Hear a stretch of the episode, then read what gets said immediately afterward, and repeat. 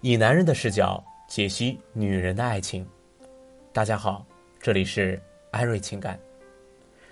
德国诗人歌德的诗中有这样一句话，叫做“哪个少年不钟情，哪个少女不怀春”。就像每一个男孩从小啊都有一个英雄梦一样，那总认为自己呢是与众不同的。那直到长大以后啊，被现实击落在了平凡的沼泽中。那同样的，当一个女孩情窦初开的时候，内心深处也都有一个王子梦，就像电影《大话西游》里紫霞仙子那样，幻想着有一天凤冠霞帔，自己的意中人呢会驾着七彩祥云来迎娶她，保护她，爱护她，从此过上童话般的幸福生活。从小女孩变成少女，从少女变成女人。那随着一个年龄的增长，她对世界的认知，对男人的认知越来越生动立体，而那少女时代的梦想，那顶花冠，那七彩的祥云，已经变成了荆棘，时刻刺痛着她的心。爱情呢，使一对陌生人啊变成最熟悉、最亲密的情侣，然而在他们分开的时候，却常常的惊讶的发现，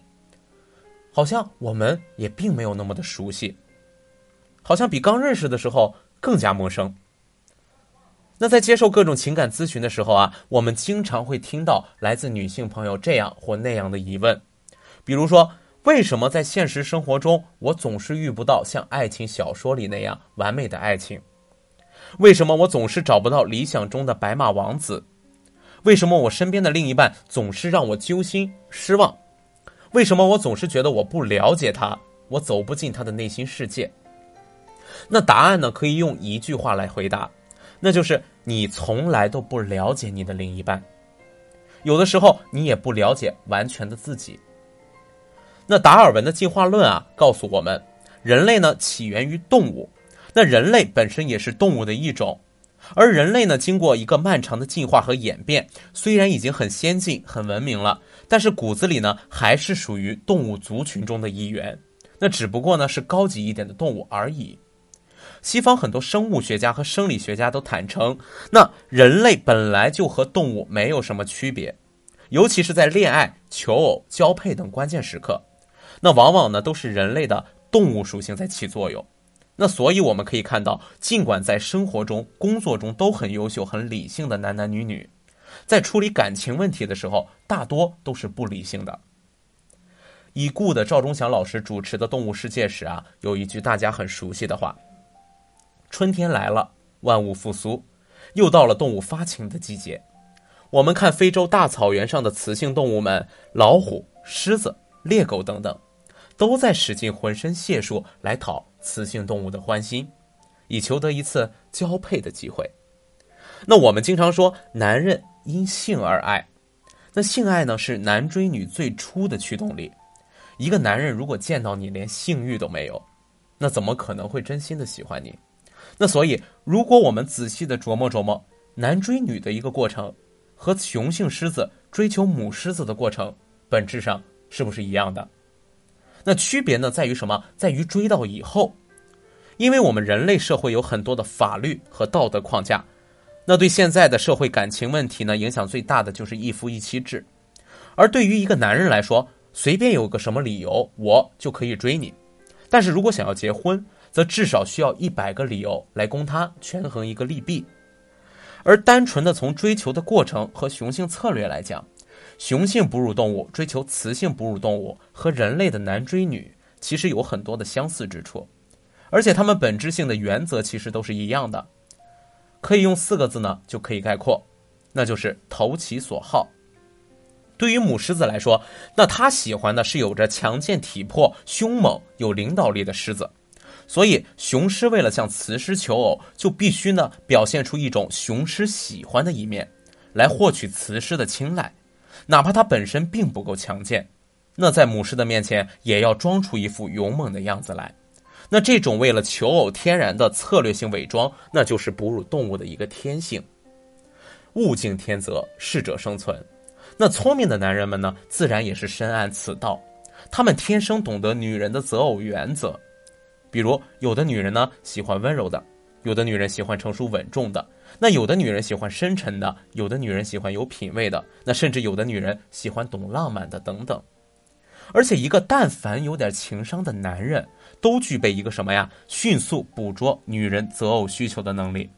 知道她喜欢的是什么样的人，自然就能够对症下药，装扮成她喜欢的那个类型的男人，以此呢，开启他的一个征服之路。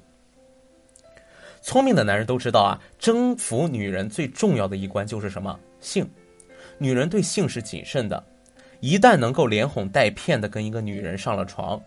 那么这个女人基本上就跑不了了，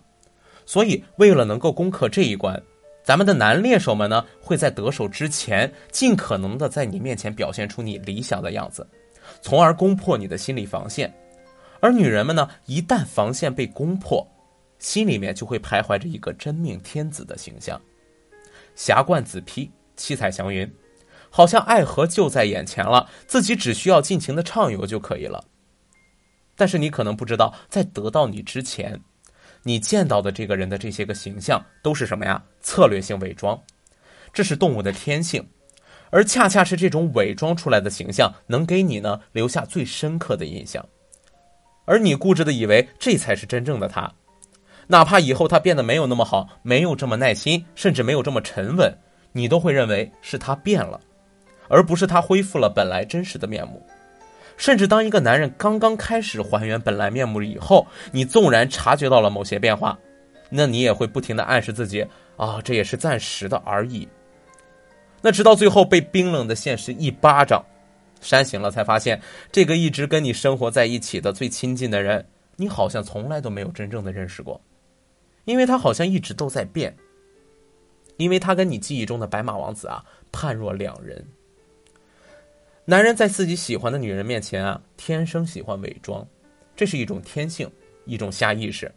那咱们打个比方来说，如果你跟你的男朋友手拉手在逛街，那突然迎面走来了一个很漂亮的姑娘，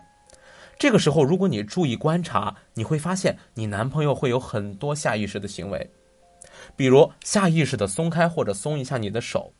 下意识的整理发型、整理衣服，以吸引姑娘的注意力等等。这就说明你对面来的这个姑娘啊，比你更有吸引力，是你男朋友幻想的类型。那我们为什么要讲这个呢？那俗话说得好，知己知彼，百战不殆。其实我们仔细观察生活中常见的很多女人的感情悲剧，其实都可以从这个上面找到一个原因。这是属于认知层面的知识。那大家有了这样一个意识呢，才能够更好的在这个虎狼并行的动物世界里保护好自己。就像安瑞情感理论体系里的恋爱过程里面讲的一样，在发生性关系和结婚这两个重要的节点上，你不能只看他表现出来的自我是什么样子的，而更应该带着疑问去了解很多潜藏着的东西，比如什么呀，人品、性格、原生家庭、不良习惯、脾气等等。那这些呢是什么呀？是影响你日后感情生活能否平顺的定时炸弹。你需要在踏进感情或者婚姻之前，尽最大的可能先将这些定时炸弹拆除。好了，本期节目呢，我们就讲到这里了。大家如果有任何情感方面的问题，可以添加我们的微信“安瑞情感全拼”，替你解答你所遇到的感情难题。好的，我们下期再见。